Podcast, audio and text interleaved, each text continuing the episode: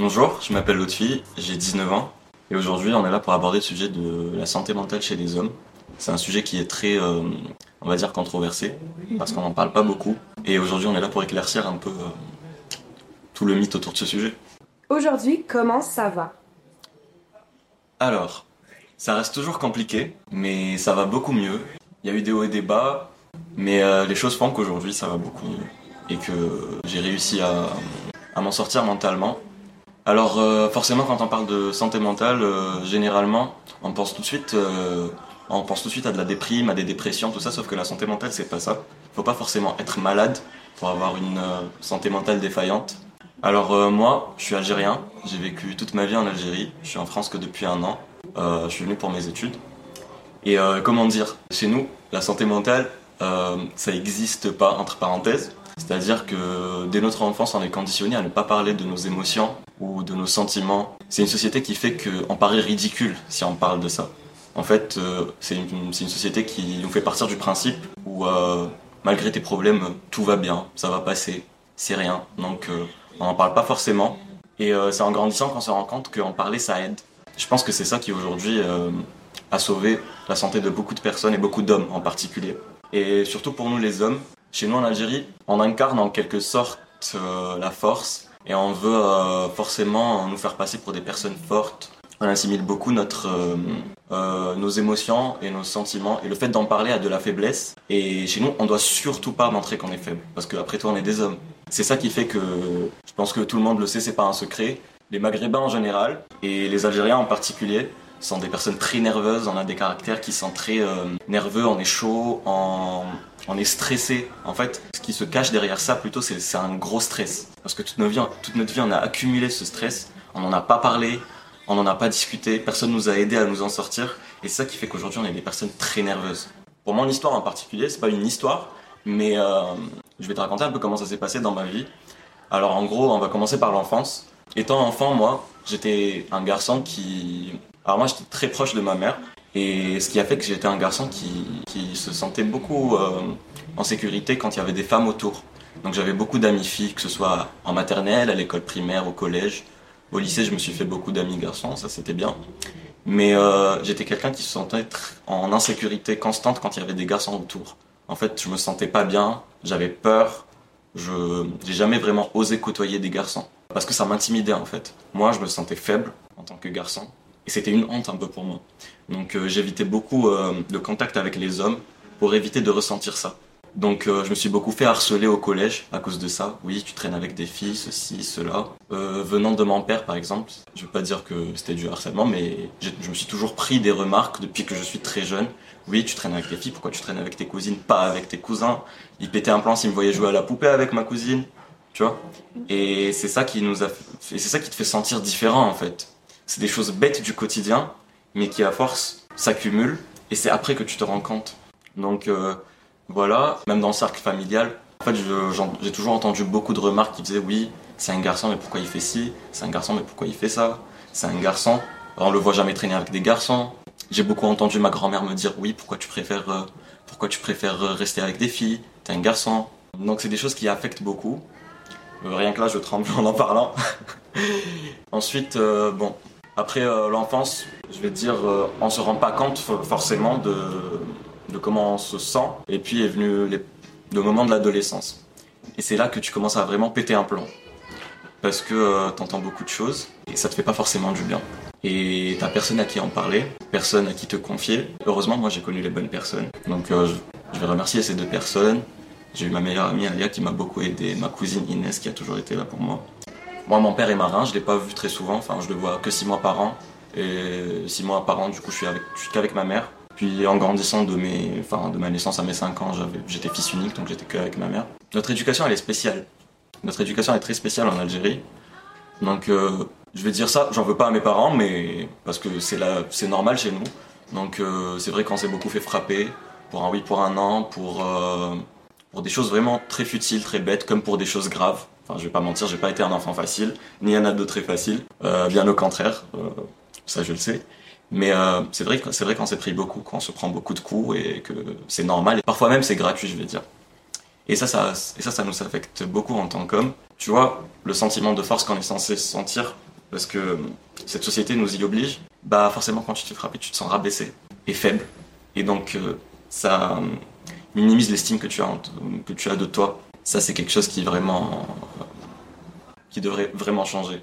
Est-ce que tu en veux à tes parents d'avoir utilisé ça euh, comme éducation? Euh, Honnêtement, c'est bizarre, mais non. En soi, je vais pas dire que je me faisais non plus battre, j'étais pas un enfant battu. Je me suis pris des coups, mais j'étais pas un enfant battu non plus. Ça m'a appris des choses, c'est-à-dire que ça m'a appris des leçons. Ça a fait de moi la personne que je suis aujourd'hui. Et en même temps, ça aurait pu se passer différemment. C'est-à-dire que deux, trois paroles auraient réglé les problèmes, au lieu de deux, trois coups. Et euh, moi, par exemple, justement, ça, c'est quelque chose, euh, ça, c'est un souvenir qui m'a marqué, moi.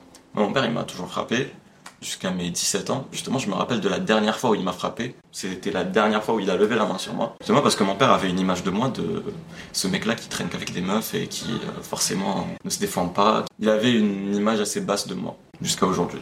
Et euh, en fait, pour que mon père arrête de me frapper, il a vraiment fallu que je que je lui prouve que je suis un homme entre parenthèses. Et il a arrêté de me frapper le jour où je me suis défendu en fait. Je, toujours, je me suis toujours laissé faire. Et puis un jour, je me rappelle, c'était il y a pas si longtemps que ça, j'avais 17 ans, c'était il y a deux ans, c'était juste avant que je vienne en France. Bah en fait, je me rappelle, c'était vraiment pour une raison futile. Il a pété un plan ce jour-là, je pense je pense que déjà lui, dans sa tête, ça n'allait pas. Bah du coup, il a pété un plan. Je me suis vraiment pris des coups, mais de sales coups. Et là, j'ai eu un déclic. Je me suis dit, mais, mais en fait, qu'est-ce qui se passe là? Mais ça va pas. Et là, je me suis défendu pour une fois. C'était la première fois que je tenais tête à mon père et que je le repoussais en fait, et on en est arrivé aux mains quoi. Et depuis ce jour, je sais pas ce qui s'est passé dans sa tête, mais comment j'analyse la chose, je me dis que enfin, il s'est dit ce mec, il se défend. C'est quelqu'un quoi, il est fort. Et depuis ce jour, il n'a plus jamais levé la main sur moi, ou même, euh, même hausser la voix sur moi. Tu vois. Et donc c'est de ça que je te parle quand je te parle de, force. C'est-à-dire qu'on doit constamment prouver à cette société qu'on est fort et qu'on se laisse pas faire et que en fait, euh, c'est-à-dire qu'on doit prouver que notre mental est, euh, est fort en fait, c'est ça. Et en arrivant en France, est-ce que tu as senti une différence entre euh, l'Algérie et ici par rapport aux hommes et leur rapport de force et leur rapport de... Alors oui et non. je vois beaucoup d'hommes en France qui souffrent aussi de ça, qui parlent pas forcément de leurs émotions. Mais après, il n'y a pas ce rapport de force, tu vois. C'est-à-dire que, je sais pas, on n'a pas, en fait, euh, c'est pas la même euh, vision de la masculinité.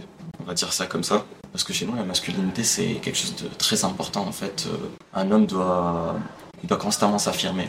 Alors que là, non. Déjà que, je vais te dire que, je pense qu'en France, les choses ont fait que ça a beaucoup avancé, que déjà, que dès le jeune âge, on dit aux garçons, oui, vous avez le droit de parler, oui, vous avez des émotions, des émotions, oui, vous avez des sentiments, tu vois.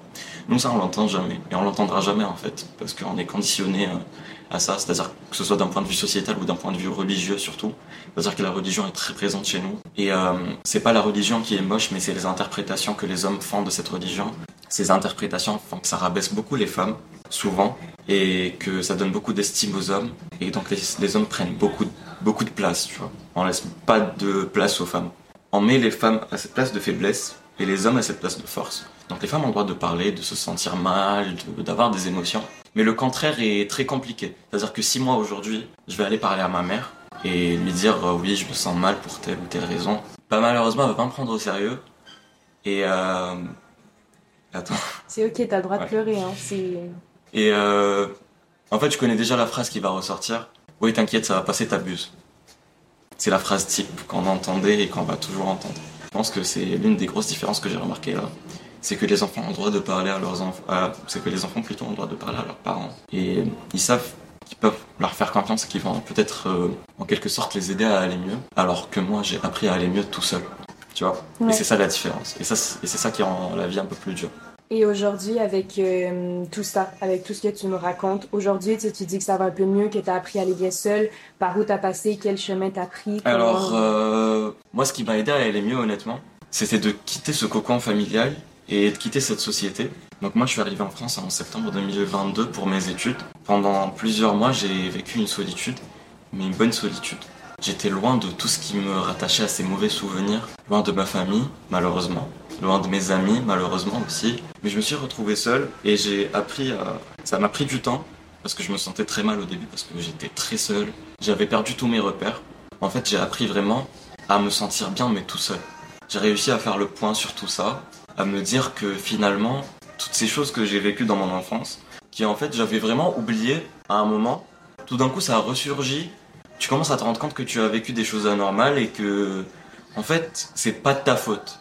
Et c'est le fait de rester seul et de réfléchir à ça constamment. En fait, quand t'es seul, tu réfléchis à beaucoup de choses, aux bonnes et aux mauvaises. Tu te rends compte que dans ta vie, t'as vécu de sales choses, mais c'est pas grave, et qu'aujourd'hui, t'es là pour toi-même. Et c'est en fait quand tu fais le point avec toi-même et que t'apprends à vivre avec ça, et à te dire qu'aujourd'hui, tu te dois d'aller mieux pour toi et pour ta vie, pour continuer à mieux vivre en fait. Tu commences à en parler aux gens autour de toi, par exemple, les gens de mon âge, mon entourage, mes amis, ma meilleure amie, ma cousine dont je t'ai parlé tout à l'heure, c'est des personnes qui m'ont beaucoup aidé parce qu'en fait, quand je leur parle, je leur dis ouais, mais Inès, Alia, est-ce que vous vous rendez compte que c'est des choses qu'on a vécues? Est-ce que vous trouvez ça normal? Parce que moi, aujourd'hui, j'y pense et voilà. Et c'est là qu'entre nous, en fait, déjà, entre nous, on commence à en parler, à analyser la situation. Plus tu t'approfondis dans ton, dans ton analyse, plus tu te rends compte que en fait c'est pas ta faute. C'est à partir de ce moment-là que ça commence à aller mieux. Et puis en arrivant là, je me suis fait un nouveau cercle, de nouveaux amis.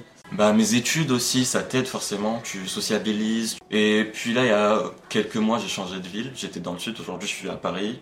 Bah j'ai rencontré aussi des gens qui, des gens très sympas.